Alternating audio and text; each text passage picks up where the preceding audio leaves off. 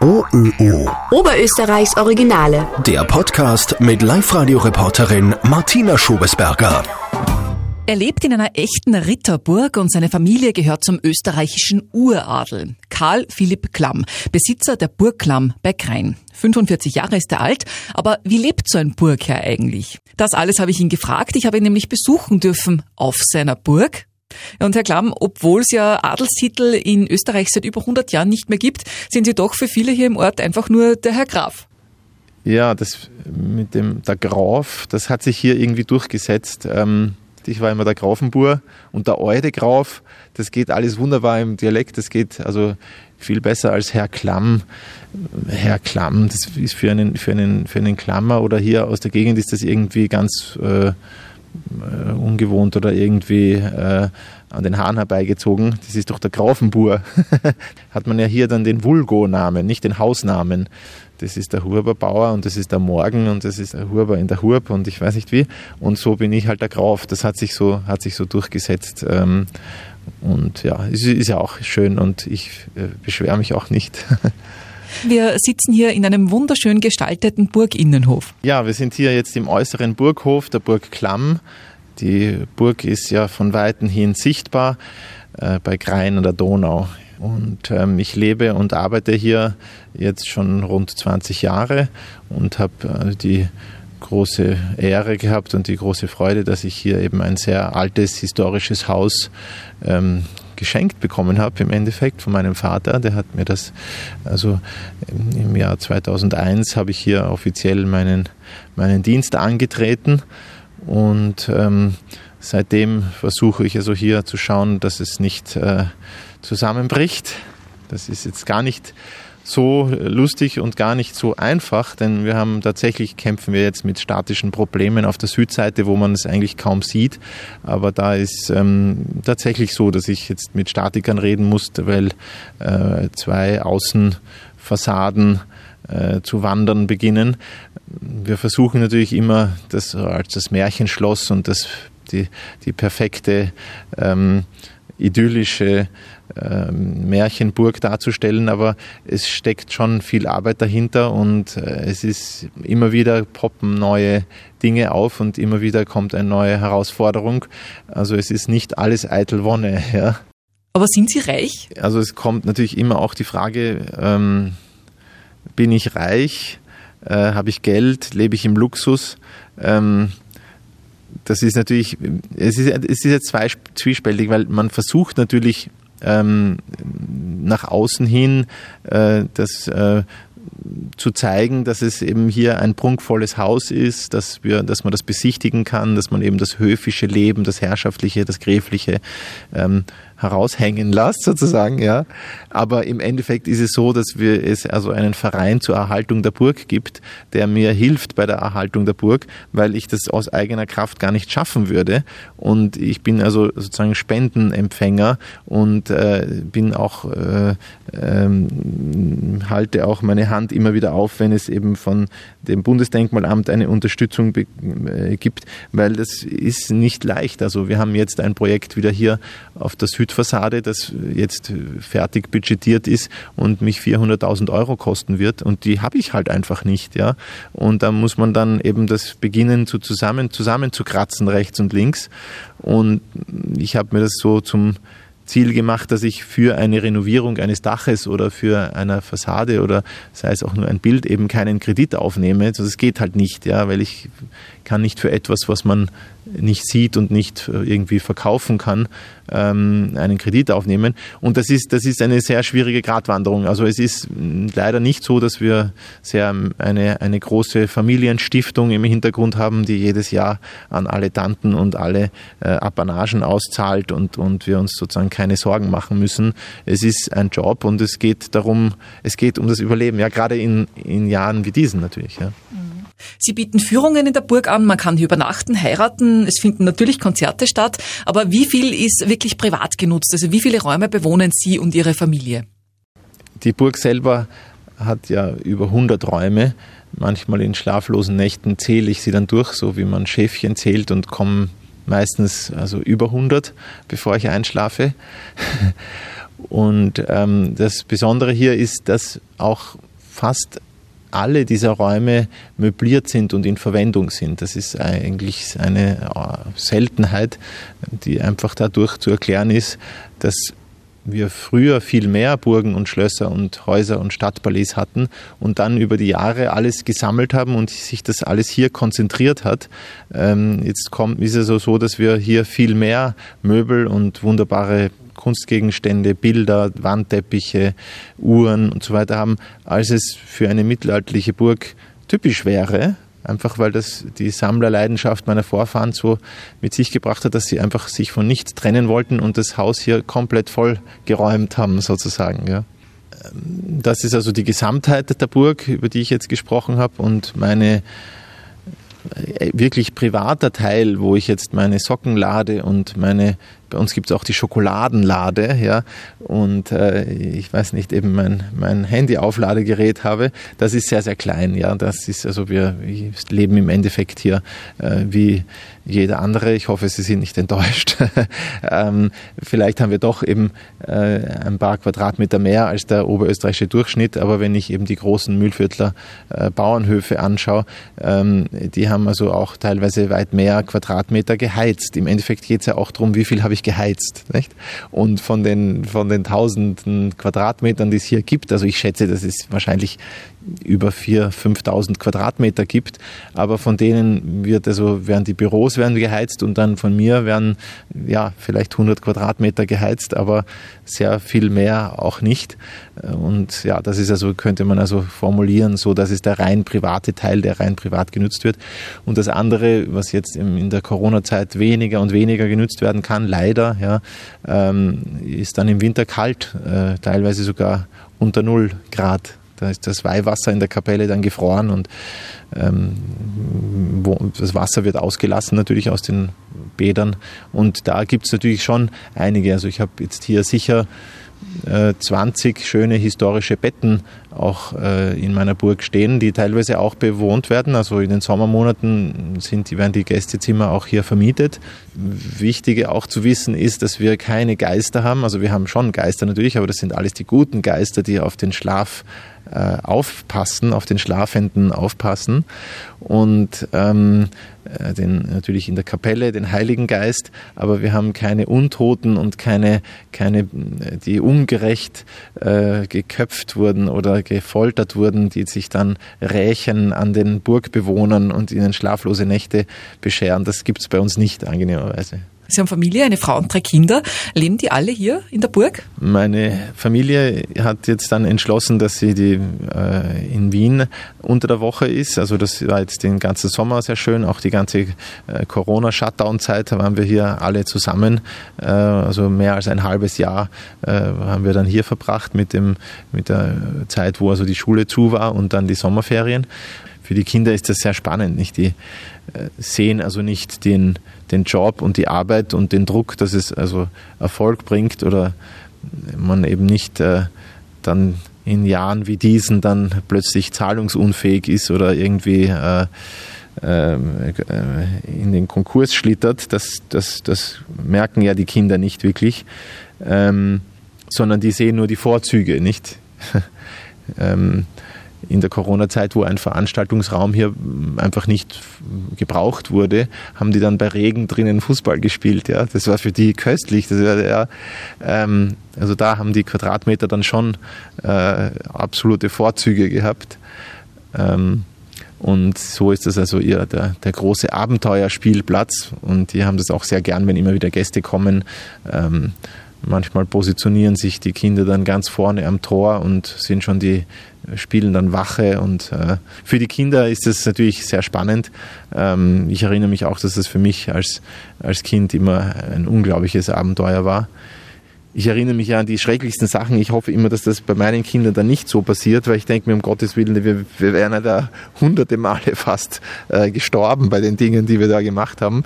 Und wo waren da eigentlich unsere Eltern?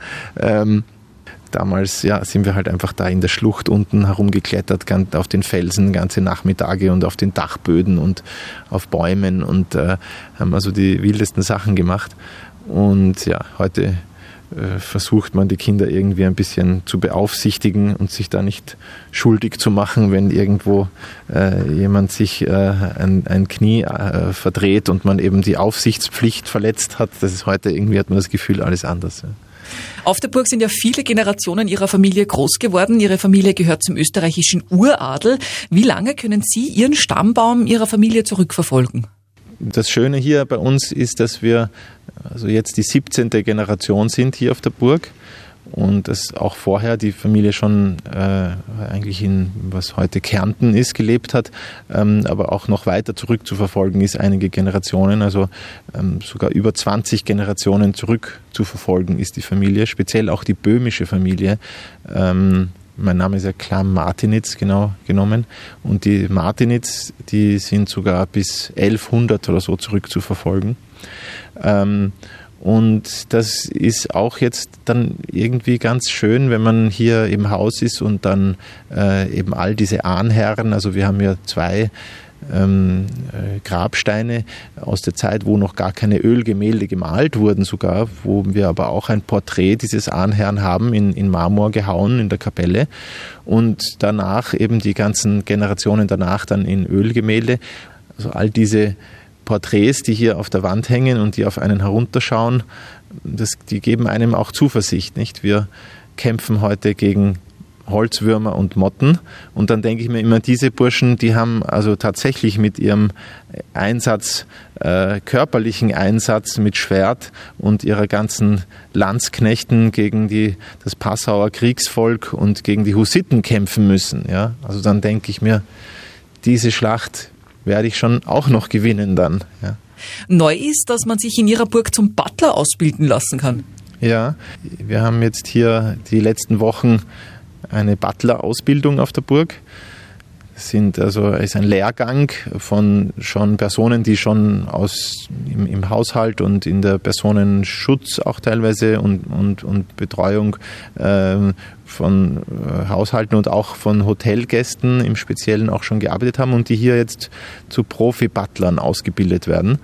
Ähm, da ist also das Butlerbüro ähm, mit Sitz im ersten Bezirk in Wien an mich herangetreten und haben eigentlich einen Haushalt gesucht, der möglichst groß ist, mit möglichst viel Silber und möglichst ähm, äh, viel Tradition und möglichst vielen Gästebetten Betten und möglichst wenig Angestellten. Und da ist man also sehr schnell dann auf die Burg Klamm gekommen, weil früher gab es hier einen großen Haushalt mit 25 äh, Hausangestellten und Kutschern und eben auch Butlern und Büglerinnen und so. Und das ist dann alles sehr stark reduziert worden. Aber die Tradition und den Platz und, die, und, und das Porzellan und das gibt es eben alles noch. Und so äh, ja, war das eigentlich sehr ähm, naheliegend, dass wir jetzt hier dann äh, die, eine Butler-Ausbildung dann hier äh, behausen. Es ist, es ist eigentlich so, dass ich nur Unterkunftgeber bin und das ist also ein, kann man sich vorstellen, wie ein Seminar, was hier im Haus stattfindet. Aber die haben sich schon auch bereit erklärt, dann für das Haus sich auch einzusetzen.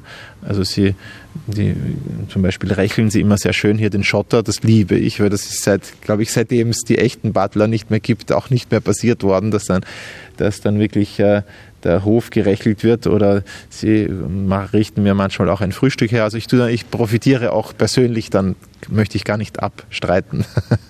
Haben Sie selber Butler, also Diener? Ich mache mir meinen Haushalt praktisch selber, ja. Also ich wasche selber äh, meine Wäsche halt in der Waschmaschine und habe meinen Geschirrspüler und äh, ja, meistens ist das wirklich in, in der Familie gelöst. Ich koche auch sehr gerne. Ähm, also ich habe einen sehr kleinen, bescheidenen Haushalt, was manchmal blöd ist, wenn dann ein hoher Besuch kommt, da kommt plötzlich ein Erzherzog oder irgendjemand, ein Superstar sagt sich an und oder ist auf der Durchreise jemand, der dann gerne, ja, so wie früher war das üblich, da sagt man sich an, nicht? Man sagt sich an, sagt, wir kommen einmal oder wir sind jetzt da und dann war so ein großes Haus immer in der Lage, zumindest einen Tee oder eine Jause oder eben auch bleib doch bis zum Abendessen. Das ja, das geht so schnell heute nicht mehr. Das funktioniert halt nicht mehr so wie früher, weil ich erkläre dann eben immer, ich habe keinen Haushalt. Ja. Ich habe meine kleine Küche, aber ich habe keine, mein, ich habe keine große Herrschaftsküche, die immer eingeheizt ist. Ja. Aber es stehen schon spontane Besuche vorm Tor, die bewirtet werden wollen. Ja, ja, natürlich. Also das ist in der in, den großen Häusern ist das, war, war das so üblich, dass man sich eben ansagt.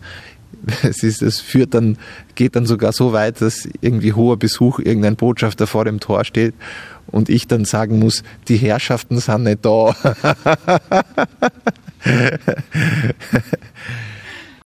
Sie haben schon angesprochen, die Burg Klamm ist ja eine wunderbare Location für Konzerte. Viele internationale Stars haben auch schon bei Ihnen geschlafen. An wen erinnern Sie sich denn da besonders gern? Ich erinnere mich gerne zum Beispiel an, einen, an den Besuch von Brian Adams ähm, letztes Jahr, wo er es also hier wirklich sehr genossen hat und sehr spannend fand, hier auf der Burg zu sein. Noch dazu war es so, dass dann in dem Moment, wo er gerufen wurde, ähm, es war dann ein Security mit, mit einem Funkgerät und der hat gesagt, Brian, we will start our uh, um, uh, sound check now.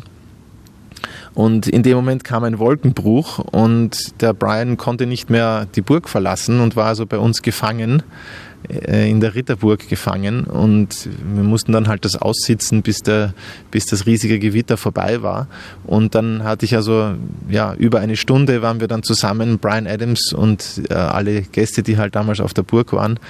Ähm, es kamen dann auch noch Freunde von mir, die zu dem Konzert kamen und wo war ich gerade unterwegs, dem Brian Adams eine Führung zu machen.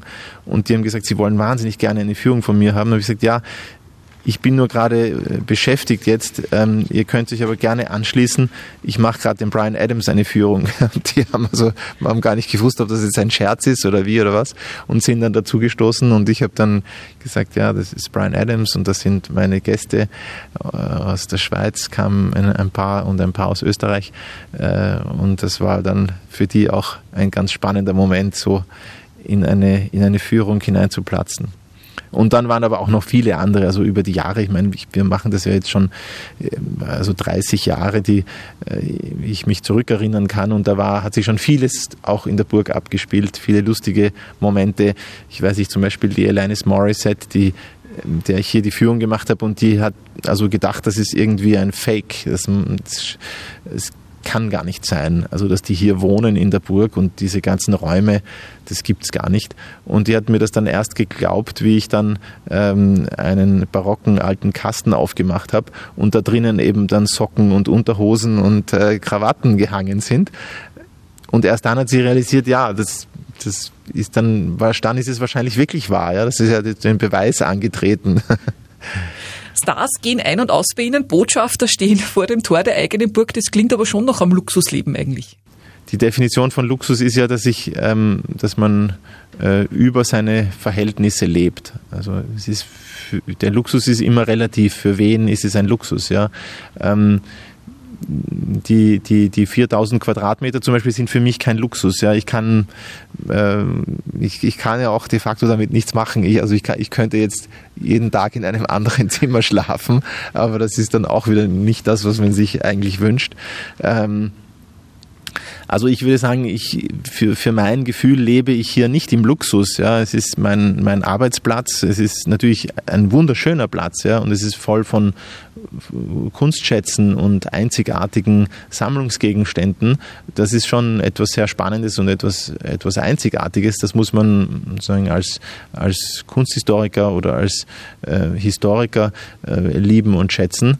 Aber es ist nicht meine Formulierung von Luxus. Ja. Für mich ist Luxus wenn ich mal ähm, äh, sozusagen aus meinem Arbeitsplatz herausfahren kann und woanders einmal meine Beine hochlagern kann. Das passiert mir hier sehr selten äh, und mich einmal kurz irgendwo woanders mal in die Sonne legen kann das ist dann für mich ein Luxus, wenn ich woanders äh, abschalten kann, weil hier in den Gemäuern drinnen lebe ich und arbeite ich und da ist das eigentlich ein sozusagen wirklich 24-Stunden-Job, ähm, äh, wo man sehr wenig äh, rekreative Momente haben kann im, im Arbeitsplatz drinnen. Ja?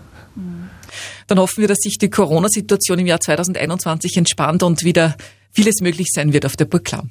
Ja, also es ist für uns natürlich jetzt ähm, äh, die große Frage, in welche Richtung das alles geht. Müssen Sie sich vorstellen, dass wir früher oft äh, 150 Gäste zugleich empfangen haben.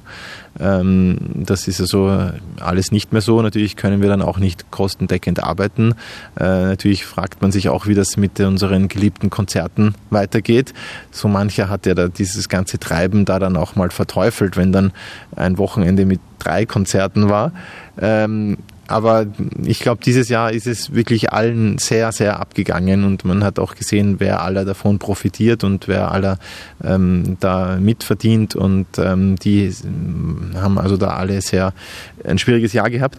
Aber ja, ich habe mit dem Produktionsleiter gesprochen, der hatte so schon Pläne, wie wir, wie wir das nächste Jahr eben die Schwierigkeiten lösen können. Gar zu viel darf ich noch nicht ausplaudern, aber wir arbeiten also ähm, intensiv ähm, dran, dass die Party wieder weitergeht. Es wird so ein bisschen, eins kann ich sagen, es wird so ein bisschen das Motto sein, Back to the Roots. Ja, früher hat es also einfach mit kleineren Konzerten begonnen, die aber auch sehr hochqualitativ waren, sozusagen wirklich fast privat, im privaten kleinen Rahmen.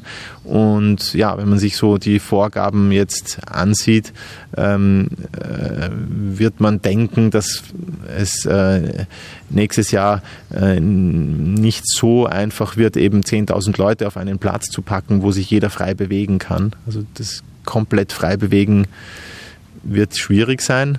Aber was wir auf jeden Fall eben uns überlegen gerade ist, dass man wieder nach dem Motto Back to the Roots wieder auch, auch kleineren Veranstaltungen äh, größeren äh, Aufmerksamkeit widmet, weil bis die letzten Jahre war es einfach nur the, the bigger, the better. Und ja, jetzt werden wir wieder ein bisschen auch äh, zurück zu den, zu den Wurzeln gehen und auch vielleicht wieder kleinere Veranstaltungen machen, aber auch große. Also ich meine, das ist ganz klar, das Ziel ist, dass die Party wieder weitergeht. Ja. OÖO. Oberösterreichs Originale.